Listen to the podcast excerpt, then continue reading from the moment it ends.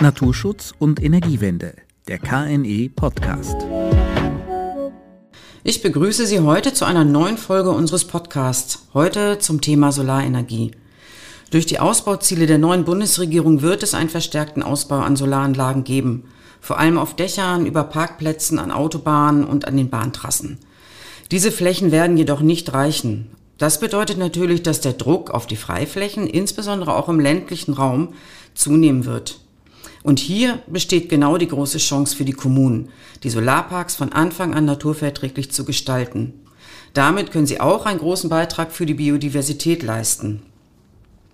Warum das so wichtig ist und wie das funktionieren kann, darüber spreche ich mit Nathalie Arnold. Sie ist die Autorin unserer neuen Broschüre Wie Sie den Artenschutz in Solarparks optimieren. Ich bin Anke Ortmann und heiße Nathalie Arnold herzlich willkommen. Hallo, schönen Tag. Hallo. Frau Arnold, das KNE hat eine Broschüre zum Thema naturverträgliche Solarparks, ich habe es eben schon angesprochen, herausgegeben. Wieso? Warum sind naturverträgliche Solarparks so wichtig? Ja, genau, wie Sie ja auch schon angesprochen haben, wird es eben zunehmend auch Solarparks in der Freifläche geben. Und wir müssen uns einfach Gedanken machen, wie wir mit unserer Fläche umgehen wollen. Wir haben in Deutschland einen sehr hohen Flächenverbrauch und viele Faktoren, die auf die Landschaft wirken. Und bei Solarparks besteht eben die Chance, auch was Positives für den Natur- und Artenschutz zu bewirken und eben auch die Biodiversitätskrise auf diesen Flächen zu bekämpfen. Und diese Synergien sollten wir auf jeden Fall nutzen. Das ist nicht nur nötig, um eben die Biodiversität zu fördern, sondern es ist auch wichtig, weil den Menschen vor Ort der Natur- und Artenschutz wichtig ist und die erneuerbaren Energien eben die Akzeptanz vor Ort brauchen. Und wenn man die Anlagen naturverträglich gestaltet und auch das Landschaftsbild fördert in den Anlagen, dann kann sich das positiv auf das gesamte Projekt auswirken. Gut, wenn ich Ihren Ausführungen so zuhöre, Frau Arnold, dann ist das ja ein Thema, was sehr breit gefächert ist, was sich eigentlich auch an alle richtet. Aber die Broschüre des KNE spricht explizit Kommunen an. Warum gehen Sie damit auf die Kommunen zu? Genau, die richtet sich explizit an Kommunen, weil Solarparks auf der kommunalen Ebene geplant werden und die Kommunen haben eben Einfluss darauf, ob Solarparks gebaut werden, wo Solarparks gebaut werden und wie sie gebaut werden. Und wir möchten die Kommunen mit dieser Broschüre unterstützen, dass sie wissen, wie sie die Solarparks möglichst naturverträglich gestalten können. Es wird ja, wie gesagt, einen vermehrten Ausbau der Solarenergie auch in der Freifläche geben. Und äh, da ist es einfach wichtig, dass die Kommunen ihre Handlungsmöglichkeiten kennen und von ihrer Planungshoheit Gebrauch machen können. Okay, wie stelle ich mir das vor? Also wenn wir jetzt bei uns in der Gemeinde nun beschließen, dass ein Solarpark errichtet wird und wir wollen dafür sorgen, dass auch der Artenschutz nicht zu kurz kommt und auch die Auswirkungen auf die Landschaft möglichst gering sind, dann nehme ich mir Ihre Broschüre zur Hand und äh, die hilft mir bei der Umsetzung. Also wie genau hilft sie mir? Was, was finde ich da drin? Genau, in der Broschüre ist quasi einmal der Planungsablauf beschrieben bei einem Solarpark, von der Standortwahl bis zur Ausgestaltung und da sind verschiedene Instrumente vorgestellt, die den Kommunen helfen, auf die naturverträgliche Ausgestaltung hinzuwirken. Das geht zum Beispiel los, dass wir Kommunen vorschlagen, einen Grundsatzbeschluss in der Gemeinde zu fassen. So ein Grundsatzbeschluss ist quasi so die allererste Diskussion, bevor es überhaupt einen Projektantrag gibt, dass man sich überlegt, wollen wir hier Solarparks, wenn ja, in welcher Größe, auf welchen Flächen und unter welchen Kriterien. Und wenn man dann konfliktfreie Flächen identifiziert hat, dann kann man die zum Beispiel im Flächennutzungsplan festhalten oder auch in einem informellen Standortkonzept. Und diese Schritte stellen wir eben in der Broschüre vor. Wir gehen auch darauf ein, wie man überobligatorische Maßnahmen vertraglich sich zusichern lassen kann, dass die Projektierer eben nicht nur das Minimum, was gesetzlich vorgeschrieben ist für den Naturschutz auf der Fläche machen, sondern dass sie auch darüber hinaus sich ein Pflege- und Entwicklungskonzept zusammen mit Planern eben überlegen, wie man den Artenschutz wirklich maximal fördern kann auf der Fläche. Und wir zeigen dann eben Instrumente für die Gemeinde, dass sie sich das von den Projektierern vertraglich zusichern lassen kann, dass die Projektierer diese Maßnahmen dann auch bezahlen und zum Beispiel auch die Organisation von dem Monitoring oder so übernehmen, sodass die Gemeinde hier nicht stark belastet wird. Das sind ja schon eine Menge Hinweise und Instrumente, die Sie da beschreiben. Ganz ehrlich, das klingt aber auch natürlich ein bisschen nach Arbeit, so wie sich das anhört. Dann nochmal die Frage, lohnt sich denn der Mehraufwand? Also wenn wir uns jetzt als Gemeinde entschließen, das zu tun, wie habe ich mir das konkret vorzustellen und was kann ich denn am Ende tatsächlich auch erreichen? Ja, also am Anfang würde ich auch sagen, ist es schon ein Mehraufwand, wenn man eben nicht einfach wartet auf einen konkreten Projektantrag und darauf reagiert, sondern wenn man vorher eine breite Diskussion anstößt in der Gemeinde.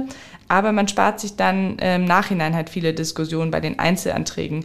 Man kann ja zum Beispiel festlegen in einem äh, Grundsatzbeschluss, dass die und die Flächen generell nur geeignet sind. Und dann spart man sich die Anträge auf den restlichen Flächen, die eh nicht aussichtsreich wären.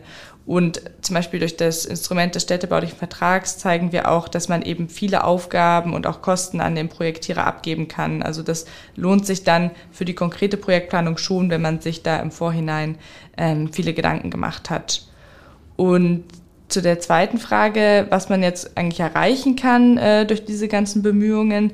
Man kann eben erreichen, dass man nicht nur einfach einen Solarpark hat, wo Energie erzeugt wird, sondern man kann ein artenreiches Grünland schaffen und Lebensräume für bedrohte Arten, wie zum Beispiel die Feldlerche oder die Zauneidechse. Aber dafür ist es halt sehr wichtig, dass man wirklich mit einem richtigen Konzept rangeht und dass man auch ja oder den Artenschutz ähm, und den Naturschutz gleichwertig behandelt weil sich zum Beispiel die Feldfläche nur ansiedelt, wenn die Module auch weiter auseinanderstehen und vielleicht nicht so gestellt sind, dass jetzt ähm, auf jeden Fall nur der höchste Energieertrag erwirtschaftet wird, sondern dass man eben die Synergie nutzt und die Module dann vielleicht ein Stückchen weiter auseinanderstellt, dafür aber besonnte Streifen schafft, offenes Gelände, wo sich die Feldflächen gerne ansiedeln und auch vielfältige Strukturen schafft. In Solarparks kann man kleine Tümpel anlegen oder Lesesteinhaufen oder Totholzhaufen und so weiter und kann dort ganz gezielt Arten fördern, die in der Region bedroht sind. Okay, also für mich klingt das alles sehr überzeugend und was Sie da benennen, das sind ja auch wirklich sehr praktikable und sage ich auch mal verhältnismäßig leicht wahrscheinlich äh, realisierbare Maßnahmen und Instrumente. Ist es denn, benutzen Kommunen diese Instrumente schon? Äh, werden da schon Maßnahmen umgesetzt? Haben Sie da Erfahrungen und Gespräche geführt schon? Ja, auf jeden Fall ähm, gibt es da schon einige Kommunen, die da, die da sehr proaktiv sind. Also mir fällt da jetzt direkt eine Kommune ein, die zum Beispiel so einen Grundsatzbeschluss gemacht haben, also das erwähnte Instrument, wo man sich eben ganz am Anfang in der Gemeinde noch bevor es Projektanträge gibt, Gedanken darüber gemacht, wo und wie man Solarparks in die Gemeinde integrieren kann. Die haben zum Beispiel festgesetzt, dass all ihre Solarparks mit heimischen, äh, standortgerechten Gehölzen umpflanzt werden müssen, also so als Sichtschutz und auch als Habitat. Oder auch fürs Landschaftsbild haben sie festgelegt, dass wenn Kabel verlegt werden müssen, dass es dann Erdkabel sind und keine Freileitungen. Oder dass es einen Abstand geben muss zwischen Zaun und Boden, damit eben kleinere Tiere auch in den Solarpark können. Und ähm, zur Standortwahl, da gibt es auch auf jeden Fall Kommunen, die da sich sehr proaktiv Gedanken gemacht haben. Da gibt es zum Beispiel eine Kommune, in Brandenburg, die hat einen Rahmenplan verabschiedet mit gewissen Eignungsflächen, die eben potenziell zur Verfügung stehen für PV-Anlagen. Natürlich muss es dann im Einzelfall noch geprüft werden, aber man kann dadurch die anderen Flächen schon mal ausschließen und wird, wenn dort Anträge kommen, dann kann man die ähm, quasi direkt abweisen. Also hat der Bürgermeister so berichtet, dass er das dann so handhabt und dass man sich dann auf die Flächen konzentriert, die man eben als potenziell geeignet eingestuft hat und da die Planung dann vorantreibt. Okay. Für mich klingt das nach wie vor überzeugend. Jetzt ist, bleibt natürlich noch die Frage offen, wie bekomme ich denn die Broschüre?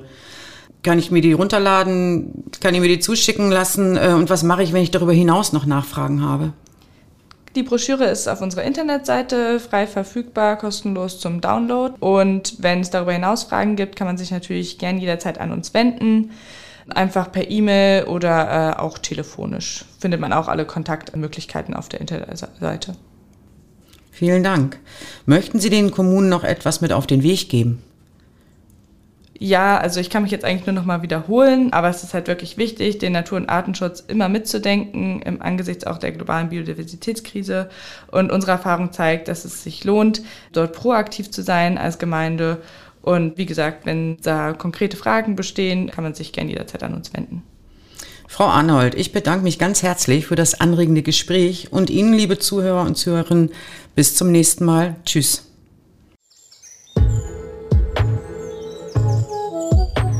Naturschutz und Energiewende, der KNE Podcast.